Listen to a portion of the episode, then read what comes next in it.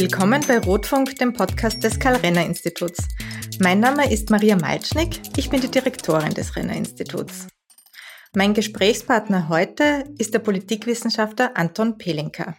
Er ist einer der profiliertesten Kenner des politischen Systems in Österreich und hat vor kurzem ein neues Buch veröffentlicht. Es heißt Die Sozialdemokratie ab ins Museum Fragezeichen und ist vor kurzem im Leikam Buchverlag erschienen. Herr Professor Pelinka, herzlich willkommen im Karl-Renner-Institut. Guten Tag und danke für die Einladung. Was hat Sie denn dazu bewegt, dieses Buch über die Sozialdemokratie zu schreiben und warum haben Sie das auch jetzt geschrieben und vor allem warum noch dazu mit der existenziellen Frage im Titel, ob sie denn ins Museum gehöre? Naja, natürlich spielt eine Rolle, dass es einen Art Pflichtpessimismus gibt, wenn es um die Zukunft der Sozial Sozialdemokratie geht. Ähm, und dem wollte ich einerseits Rechnung tragen, aber mit dem Fragezeichen auch äh, die Zukunft offen lassen. Im Sinne Karl Poppers, der Karl Popper Straße, an der wir uns ja gerade befinden. Äh, das heißt, äh, die Sozialdemokratie hat eine Zukunft oder man könnte auch sagen, sie hätte eine Zukunft. Ähm, wenn sie entsprechend Schritte setzt. Ähm, und wir können beobachten, dass sie gelegentlich äh, die Zukunft auch wahrnimmt. Es gibt ja Beispiele, freilich eher außerhalb Europas, Neuseeland zum Beispiel, äh, wo die Sozialdemokratie Erfolge hat. Die Frage ist nur, ist es immer äh, Sozialdemokratie, was drinnen ist, wenn Sozialdemokratie draußen steht. Das hat man vor allem beobachtet, als nach der kommunistischen Phase in Ostmitteleuropa sich viele Parteien gegründet haben, die sich sozialdemokratisch genannt haben und wo dann, ich möchte jetzt keine Partei nennen, aber es fallen einem sofort einige ein, der Zweifel aufgekommen ist, ob die wirklich in zur Parteifamilie der Sozialdemokratie gehören. Äh, eben die Parteifamilie, die ja auch in der Europäischen Union eine wichtige Rolle gespielt hat und weiterhin spielt. Mm, Sie leiten ja ein mit einem Kapitel, das den Titel trägt, warum wir die Sozialdemokratie mögen müssen. Warum müssen wir das denn?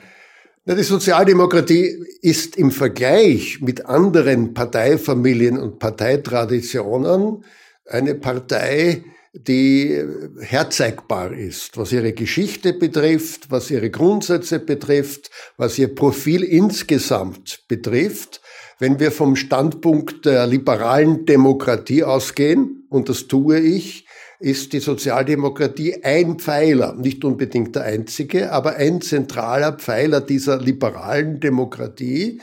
Und in dem Sinn gibt es Grund genug, sie zu mögen, was ihre Prinzipien betrifft, was ihre Grundsätze betrifft, nicht immer unbedingt, was ihre Praxis betrifft.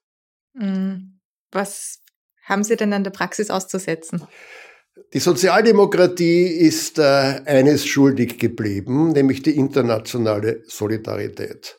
Wenn wir beobachten sozialdemokratische Parteien heute, äh, sie haben es nicht wirklich geschafft, über den Tellerrand des Nationalen hinauszublicken. Sie betreiben nachvollziehbarerweise, erklärbarerweise, aber ich finde vorwerfbarerweise, äh, sie haben es nicht geschafft, transnational zu sein. Die sozialistische Internationale ist kaum erkennbar, ob es überhaupt noch existiert, fragen sich viele. Und auch die äh, Fraktion der Sozialdemokratischen Partei im Europäischen Parlament tritt kaum als Einheit hervor. Das heißt, das ist die Enttäuschung. Und dieses Versprechen, etwa äh, mit dem traditionellen Kampfruf hoch die internationale Solidarität, dieses Versprechen ist unerfüllt geblieben. Hat es denn das jemals gegeben oder jemals in einem, einem größeren Ausmaß gegeben als jetzt? Nein, das, nein, das wäre äh, falsch zu sagen, das ist jetzt passiert. Es ist ja schon äh, 1914 passiert, als die meisten Parteien der zweiten sozialistischen International, also die meisten sozialdemokratischen Parteien, es nicht geschafft haben, wirklich international zu agieren. Die meisten haben die Kriegspolitik ihrer Länder mitgetragen, auch in Österreich, auch in Ungarn, auch im Deutschen Reich, auch in der Französischen Republik. Das heißt, das ist, wenn man so will, der erste Jahre Sündenfall gewesen. Und der setzt sich natürlich fort dann auch, was etwa die Behandlung äh, des spanischen Bürgerkriegs betrifft. Äh, die französische Volksfrontregierung war nicht in der Lage, erkennbar als Regierungskraft Solidarität mit der spanischen Republik zu zeigen. Und das zeigt sich jetzt auch in dieser Phase der europäischen Integration als eine sozialdemokratische Handschrift, etwa bei der Frage, wie geht man mit den sozialen und ökonomischen Folgen der Pandemie um, nicht erkennbar ist. Das heißt, das hat eine Vorgeschichte, das ist nichts Neues, leider. Das ist auch etwas, woran man, glaube ich, immer arbeiten muss und was auch nicht von selbst passiert. Ähm, eine ihrer zentralen Thesen in dem Buch, die ich, äh, die mir auch am meisten zu denken gegeben hat, ist, dass die Sozialdemokratie aus ihrer Sicht die Mitte gewinnen muss, um so viel Legitimation wie möglich zu erhalten durch Wahlen, durch das Gewinnen von Wahlen mit der sie dann auch gestalten kann mit der Legitimation. Jetzt ist es aber so, dass die dass das gut nachvollziehbar ist, wenn man sich überlegt, es gibt ein Mehrparteiensystem und ähm, es geht dann natürlich schon darum, ähm, dass man nicht nur ähm, gewisse auch gesellschaftliche oder politische Ränder repräsentiert, sondern wenn man den Anspruch hat, quasi auch eine Art linke Volkspartei zu sein, dass man dann natürlich auch ähm, quasi mehrheitsfähig sein muss in der Gesellschaft an sich. Und jetzt ist es aber so, dass die Vorstellung einer politischen oder gesellschaftlichen Mitte vielen, die sich mit Politik beschäftigen, zunehmend Kopfzerbrechen bereitet. Ähm, die Brexit-Abstimmung in Großbritannien zum Beispiel oder ähm, diese sehr harte Polarisierung der Gesellschaft in den USA, nur um jetzt nur zwei Beispiele zu nennen, die sich außerhalb unseres unmittelbaren Umfelds ähm, bewegen, die vermitteln ja den Eindruck, dass sich in zentralen Fragen völlig konträr denkende Lager gegenüberstehen was so weit geht, also das geht ja tatsächlich in den Alltag der Menschen und in die Gesellschaft mitten hinein. Das geht so weit, dass Familienmitglieder nicht mehr miteinander sprechen, hört man sowohl quasi aus Großbritannien als auch aus den, aus den USA vermehrt. Ähm, also wie würden Sie quasi unter dieser, unter dieser Prämisse, dass die Polarisierung dann zu zentralen Themen dann doch so groß ist, überhaupt eine Mitte heute beschreiben, eine gesellschaftliche und politische Mitte? Und, oder gibt, kann man sich überhaupt die Frage stellen, ob es diese gibt? Ich glaube, man muss immer suchen und immer aufs Neue suchen, denn das, was gestern Mitte war, ist heute vielleicht schon nicht mehr Mitte. Ich habe in meinem Buch ein, auch ein österreichisches Beispiel gebracht. 1916, 2016, so lange ist es noch nicht zurück, hat ein Bundespräsidentschaftskandidat, der aus der Grünen Partei gekommen ist, die Wahl gewonnen mit erkennbarer Unterstützung der meisten Persönlichkeiten und Personen aus der Sozialdemokratie.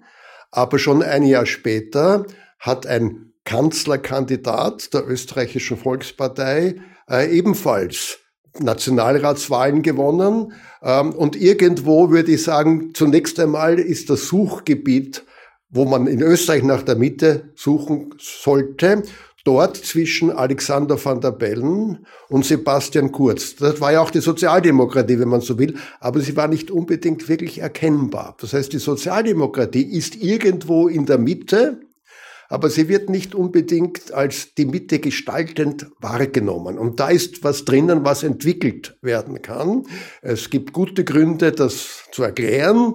Äh, warum Van der Bellen gewonnen hat, weil die Mitte sozusagen einen freiheitlichen Kandidaten abgelehnt hat, mit Unterstützung der Sozialdemokratie. Aber offenkundig hat die Mitte auch eine neu äh, formierte türkis äh, angestrichene Volkspartei als stärkste Partei gewollt. Und da war die Sozialdemokratie wieder draußen. Das heißt, es gibt keinen einfachen Weg, die Mitte zu definieren. Vor allem ist sie sehr fluktuierend, weil die Gesellschaft sich wandelt. Zur Ära Kreisky, in der Ära Kreisky war das noch leichter.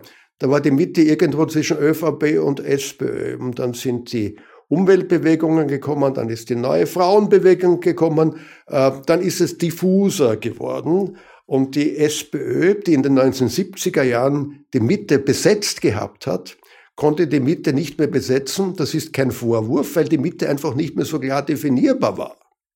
Äh, und seither ist auch keine Partei auch nur annähernd an die Stärke der Sozialdemokratischen Partei, damals noch Sozialistischen Partei, in der Herr Kreisky herangekommen. Das heißt, die Mitte ist für alle schwierig zu definieren. Natürlich in einem Vielparteiensystem mit Verhältniswahl noch einmal schwieriger als in einem Zwei-Parteien-System. Aber wir sehen ja auch in den USA, da gibt es ein Zwei-Parteien-System und da ist die Mitte offenkundig ausgeronnen. Und es gibt da zwei einander völlig fremd gegenüberstehende äh, Subgesellschaften, die kaum mehr miteinander kommunizieren können. Und das ist eine gefährliche Entwicklung. Und hier könnte die Sozialdemokratie auch durch äh, die Suche nach der Mitte, durch das Entdecken der Mitte für die gesamte Gesellschaft einen wichtigen konstruktiven Beitrag leisten. Denn die Sozialdemokratie ist ja definitionsgemäß immer gegenüber den Extremen abgegrenzt. Äh, in Österreich gegenüber allem, was rechtspopulistisch ist, zumindest in der Theorie ist sie das. Und ich habe auch in meinem Buch geschrieben, in der Praxis nicht immer eindeutig erkennbar aber auch gegenüber dem, was in Österreich kaum eine Rolle gespielt hat und schon gar nicht spielt, aber in anderen Ländern sehr wohl gegenüber linksextremen Positionen, die etwa in der Tradition des Marxismus-Leninismus stehen. Ich glaube auch, ähm, korrigieren Sie mich bitte, wenn Sie das anders sehen, dass es ja immer, dass es ein Teil der Geschichte der Sozialdemokratie, jedenfalls der in Österreich immer war, zu versuchen, eine Klammer zu finden über unterschiedliche Milieus, unterschiedliche Wertvorstellungen, unterschiedliche auch Alltagsvorstellungen. Also man hat ja die Sozialdemokratie von, war von Anfang an äh, eine politische Bewegung, die unterschiedliche Milieus vereint hat, unterschiedliche Realitäten vereint hat. Und vielleicht ist das ja auch ähm, quasi ist das, diese DNA ja auch eine, die jetzt helfen könnte, diese Klammer zu finden und diese quasi milieuübergreifende und auch wertvorstellungsübergreifende ähm, Politik und, und auch Organisierung zu finden. Ja, das wäre eine gesamtgesellschaftliche Aufgabe oder ist eine gesamtgesellschaftliche Aufgabe der Sozialdemokratie, hier dieses komplexe Puzzle zusammenzusetzen, das in der Demokratie notwendig ist, um Gesellschaft gestalten zu können. Freilich darf es kein Puzzle sein, das dann zur Beliebigkeit ausrinnt, sozusagen. Oder äh, ich habe das auch geschrieben, wer allen alles sein will, endet am Schluss damit, dass er für irgendjemanden nichts mehr ist, für keinen noch irgendetwas ist. Das heißt, die Gefahr ist da, aber man muss es trotzdem versuchen. Äh, und die Sozialdemokratie hat das ja auch gerade äh, in der Phase ihres größten Erfolges in der Kreisge geschafft etwa dadurch, äh, dass sie sich gegenüber den aufmüpfigen Kreisen in der katholischen Kirche geöffnet hat, etwa auch indem der Begriff liberal, der ja in Österreich sozusagen verloren gegangen war oder eigentlich nie wirklich mit Substanz besetzt war, versucht hat, mit Inhalt zu erfüllen, auch durch die Öffnung zur Modernisierung, was dann später unter Franitzky als Öffnung zur europäischen Integration fortgesetzt wurde. Das ist versucht worden und ist ja auch gelungen. Denn es hat ja auch die Ära Franitzky gegeben, die zwar nicht so erfolgreich und nicht so hegemonial war wie die Ära Kreisky, aber doch eine Phase sozialdemokratischer Dominanz in der Politik durch Öffnung, aber eben nicht Öffnung überall hin gleichermaßen. Das heißt, hier die Balance zu finden zu wem sollen wir uns öffnen und zu wem sollen wir uns nicht öffnen? Dafür gibt es keine Allerweltsformel. Oder wenn es eine Allerweltsformel gibt, dann ist sie falsch. Mm, was auffällt an Ihrem Buch ist, dass Sie ja einer der eher wenigen Stimmen, würde ich sagen, sind, die rückblickend New Labour als ein Erfolgsmodell beschreiben. Ähm, was ist es, das Sie so nachhaltig an dem politischen Ansatz dieser Zeit beeindruckt? Also dritter Weg der Sozialdemokratie, ähm, eine, eine wirtschaftspolitisch eher liberalere Ausrichtung, auch gesellschaftspolitisch eher liberalere Ausrichtung. Das erste ist natürlich der Erfolg. Ähm, Blair war der erfolgreichste sozialdemokratische Parteiführer des Jahres 2000. Das allein ist ja schon etwas. Das Zweite ist, dass Blair für britische Verhältnisse äh, so deutlich proeuropäisch war, wie seither niemand, schon gar nicht an der Spitze der Labour Party. Das beeindruckt mich auch. Und das Dritte ist, dass er, glaube ich, eine Formel gefunden hat, die nicht in allen sozialdemokratischen Parteien akzeptabel ist, die ich aber für zukunftsweisend halte. Die alte Vorstellung einer gemeinwirtschaftlich gestalteten Ökonomie bringt nichts. Es braucht eine soziale Gestaltung einer marktwirtschaftlich äh, geordneten Ökonomie. Das heißt, soziales Korrektiv sein, aber nicht der Zeit nachtrauern, wo Verstaatlichung, etwa unter Ettle in Großbritannien oder auch in Österreich nach 1945, ein für diese Zeit sinnvolles Konzept war. Und dieses Eingeständnis, das sollte sich die Sozialdemokratie machen, das hat Blair gemacht und das beeindruckt mich, auch wenn es in den meisten sozialdemokratischen Parteien nicht unbedingt mehrheitsfähig ist. Ich füge gleich hinzu, aber es ist kein Zufall, dass diese sozialdemokratischen Parteien gesamtgesellschaftlich erst recht nicht mehrheitsfähig sind. Ähm, ich glaube, jetzt kann man Tony Blair die großen sozialpolitischen Fortschritte, die er erreicht hat, ähm, vor allem auch in seiner ersten Amtszeit, sicher nicht absprechen. Ähm, es ist ja aber trotzdem so, dass in diesen im Geist der 1990er Jahre auch quasi unter sozialdemokratischer Führung auch ähm, Politik gemacht wurde, die auch unerwünschte Nebenwirkungen quasi dann mit sich gebracht haben. Also die Finanzmarktregulierung ganz stark quasi unter den in den USA unter Bill Clinton zum Beispiel vorangetrieben. Ähm, Hartz IV in Deutschland, der größte Niedriglohnsektor quasi Europas, der daraus hervorgegangen ist. Ähm, und da haben viele Sozialdemokratinnen und Sozialdemokraten heute den Eindruck, dass sie, dass das ein Erbe ist, das ihnen hinterlassen wurde, dass sie unglaubwürdig gemacht hat bei den arbeitenden Menschen zum Beispiel, vor allem dann, nachdem die Finanz- und Wirtschaftskrise ausgebrochen ist ähm, vor mehr als zehn Jahren, wo man sich dann vorwerfen lassen musste als Sozialdemokratie, ihr wart ja dabei. In Österreich hatten wir dieses Thema nicht so stark, weil, ähm, weil äh, quasi die SPÖ äh, diese, diese Art der Politik eigentlich so nicht äh, nachvollzogen hat. Aber ich selbst höre das auch, wenn ich quasi in, in anderen Ländern unterwegs bin, in, in Deutschland, in Großbritannien und so weiter, dass, dass das schon etwas ist, ähm, womit die Leute dann im, im Nachhinein nicht so glücklich sind. Ähm, das, da ist natürlich was dran, keine Frage. Aber erstens einmal in Österreich hat die Privatisierung der verstaatlichten Industrien, der verstaatlichen Banken unter einem sozialdemokratischen Bundeskanzler und einem sozialdemokratischen Finanzminister in den späten 1980er Jahren begonnen. Das heißt, wir haben sehr wohl ein gewisses Äquivalent zu Blair und Schröder auch in Österreich. Und das Zweite ist, was ist die Alternative? Äh, ist die Alternative äh, ein Weg, den zum Beispiel manche äh, aus verständlichen Gründen als links eingestufte Regierungsparteien in Lateinamerika gegangen sind, die zum Staatsbankrott geführt haben. Es führt kein Weg vorbei. Der Keynesianismus sagt nicht, Schulden machen ist immer ein guter Weg, sondern Schulden machen äh, in Krisenzeiten, aber dann in Konjunkturzeiten muss Gewinn gemacht werden.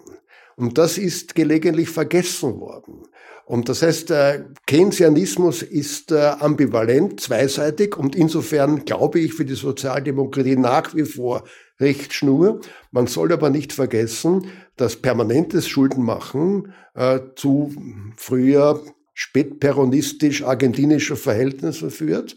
Äh, und das ist kein sinnvoller Weg. Und dagegen zu halten, ich weiß kein Rezept. Ich würde über Hartz IV überhaupt äh, keine Bewertung abgeben wollen. Aber natürlich ist das ein Grund oder eine Begründung, warum das, was wir so allgemein arbeitende Menschen nennen, das ist ein sehr vager Begriff. Wer arbeitet denn nicht? Äh, heute arbeiten auch Leute, die schon 80 sind, aber nicht unbedingt so, wie man das unter Arbeiter früher verstanden hat. Ähm, das ist ein vager Begriff. Ich halte es manchmal für eine Ausrede, Oh, wenn man keine Erklärung hat, warum so viele dieser arbeitenden Menschen rechtspopulistische Parteien wählen. Äh, und die eigentliche Wurzel für diese Rechtswendung so vieler arbeitender Menschen ist die Ablehnung der internationalen Solidarität. Und das will man sich oft nicht eingestehen und äh, schiebt dann die Begründung auf Tony Blair oder Gerhard Schröder. Wahrscheinlich gibt es einen Weg dazwischen auch. Also ich glaube, du musst immer wieder suchen, ja. Glaube, dass äh, wo aber, glaube ich, die europäische Sozialdemokratie tatsächlich sich wegbewegt hat mittlerweile, ist ja, also zum Beispiel Hartz IV kommt ja aus dem äh, aus der Vorstellung, dass jeder jedes Land in der EU einen Standardwettbewerb ausgesetzt ist und den gewinnen muss und man deshalb auch Löhne niedrig halten muss, die Menschen auch zwingen muss, niedrig bezahlte Jobs anzunehmen und so. Ich glaube, das ist wahrscheinlich etwas, was, ja, was ja, wovon man sich halbwegs gibt, verabschiedet hat äh, in der Sozialdemokratie. Es, es ist natürlich ist aus meiner Sicht unvermeidlich und es wäre gerade für eine sozialdemokratische Partei langfristig zerstörerisch, sich grundsätzlich gegen freien Welthandel und erst recht sich grundsätzlich gegen die Logik der europäischen Integration, gegen den europäischen Binnenmarkt zu stellen. Denn das Kapital ist transnational und das wird die Sozialdemokratische Partei Österreichs nicht verändern können. Das Kapital ist transnational und wenn die Aufgabe der Sozialdemokratie international äh, ist, ein Korrektiv zu sein, beginnend mit der Erkenntnis, man wird das Kapital nicht einfach abschaffen und sich wegwünschen können, dann braucht es eben auch die Einsicht, dass dann eben, warum ist etwa Südkorea so erfolgreich gewesen? Weil es äh, auch unter Nutzung von bestimmten Lohnvorteilen, das heißt geringere Arbeitskosten, eine ganz äh, tolle, global wettbewerbsfähige IT-Industrie aufgezogen hat. Wenn ich mir anschaue, vor 50 Jahren war Südkorea eines der ärmsten Länder der Welt. Heute hat es ein Pro-Kopf-Einkommen, das mindestens auf österreichischem Niveau ist. Das heißt, das sind ja beachtliche Beispiele. Das heißt, äh, die alte antikapitalistische Rhetorik hilft uns nicht. Es geht nicht um die Abschaffung des Kapitalismus. Dieser Versuch ist ja in Moskau kläglich gescheitert. Es geht um das Korrektiv, das Korrigieren der negativen Folgen kapitalistischen Wirtschaftens. Und das steht für Blair und Schröder, wobei ich äh, Blair aus bestimmten Gründen äh, eher hervorheben möchte als Schröder. Aber das hat eher mit persönlichen Wahrnehmungen zu tun. Und das ist die Sozialdemokratie, korrektiv sein und nicht der Illusion nachlaufen wollen, dass die Sozialdemokratische Partei Österreichs den globalen Kapitalismus abschaffen wird können. Wir erleben ja momentan eine ähm, gewaltige Krise in mehrfacher Hinsicht, eine Gesundheitskrise, eine Wirtschaftskrise, die ja, die Relevanz der Sozialdemokratie und vor allem sozialdemokratischer Inhalte in einer besonderen Weise unterstreicht. Also auch die Bedeutung des Sozialstaats zum Beispiel. Also ganz am Anfang der Pandemie war, war so offensichtlich, dass die Länder, wo, ähm, wo man sich nicht so einfach krank melden kann und in Krankenstand gehen kann oder wo man nicht einfach zum Arzt gehen kann, dass die viel schneller zum Beispiel in, ähm, in einer sehr schwierigen Phase der, der Pandemie drinnen waren und schwerer da wieder rausgekommen sind. Oder wir, wir sehen ähm, quasi, wie schnell auch die Arbeitslosigkeit ansteigt und wie wichtig auch ein Sozialstaat ist, der dagegen steuert. Ähm, stehen wir vor einer neuen Ära sozialdemokratischer Politik, ähm, weil eben diese Relevanz so offensichtlich geworden ist. Man hatte manchmal fast den Eindruck, dass ähm, auch nicht sozialdemokratische Parteien jetzt sozialdemokratische Inhalte übernehmen. Die CDU unter Angela Merkel, finde ich, ist ein gutes Beispiel, die, wo man das schon quasi vor dieser jetzigen Krise beobachten konnte. Ja, die äh, Krise ähm, war historisch eine große Chance der Sozialdemokratie, etwa im Jahre 1945. Ähm, die Epoche der Sozialdemokratie beginnt mit der größten Krise, in der Europa je war, nämlich äh, im Ruinenfeld, das Nationalsozialismus und Faschismus hinterlassen haben.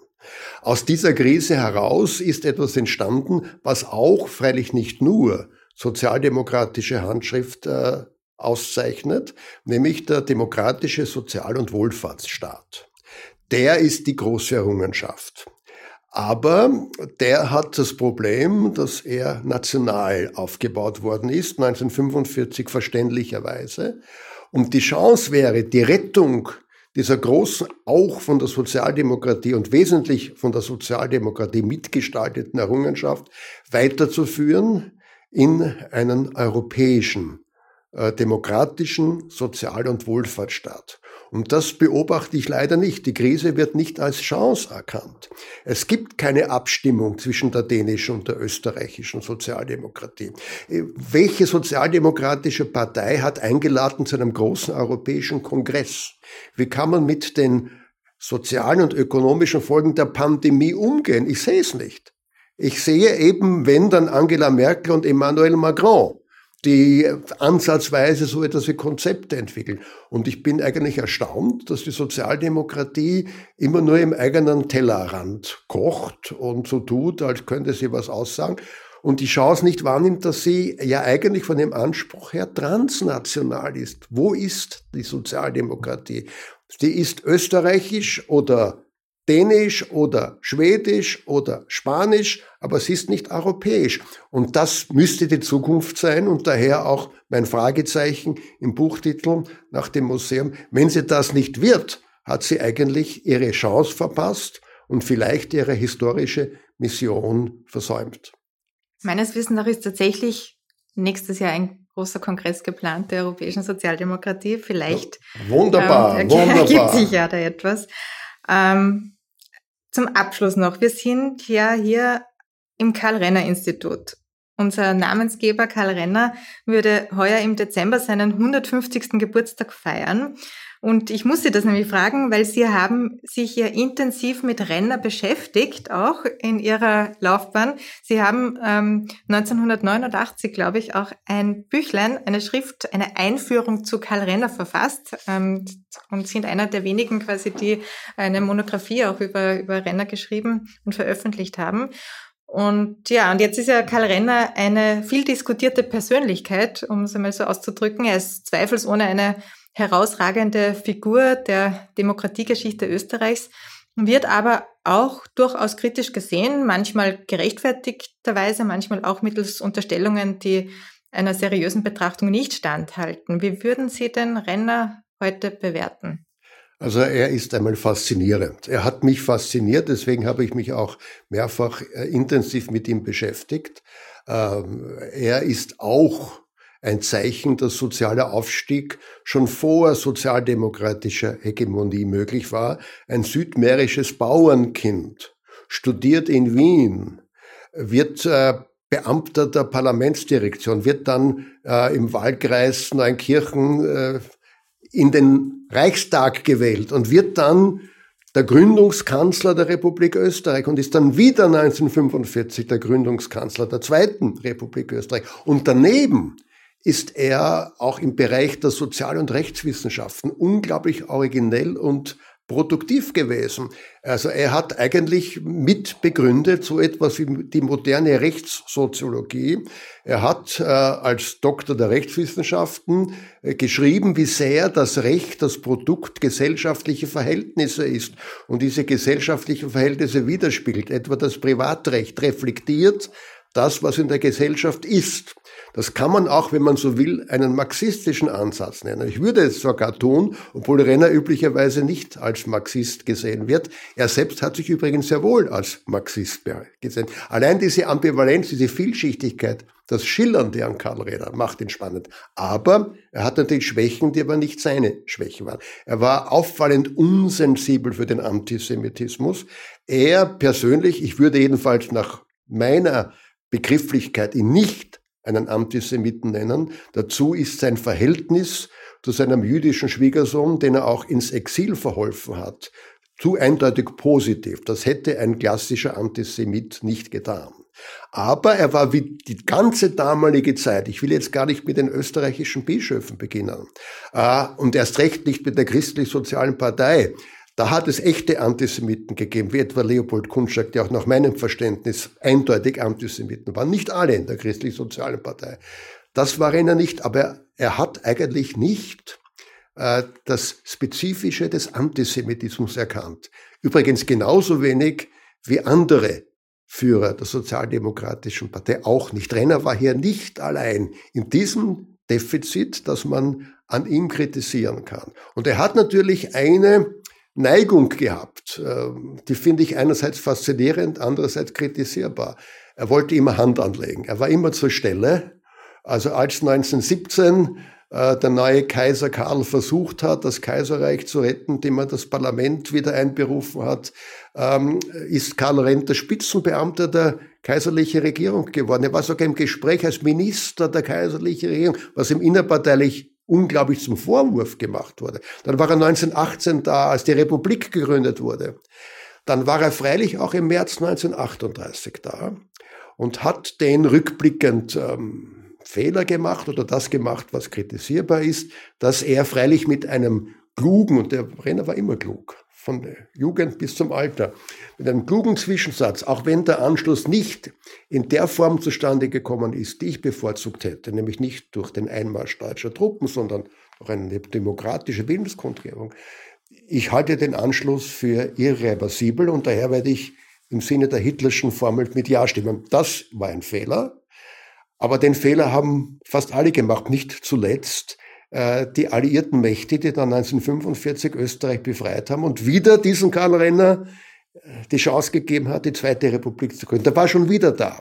Äh, ich finde es faszinierend, die Idee, dass dieser alte Herr, damals immerhin auch schon 76 Jahre alt, sich aufmacht mit Spazierstock und Mantel, nachdem sein Wohnort in Glocknitz von der Roten Armee bereits befreit, überrannt, besetzt, was auch immer wurde, macht er sich auf und geht zum äh, sowjetischen äh, Kommandanten im Ortsbereich und sagt, ich bin der letzte Präsident des letzten österreichischen Nationalrates.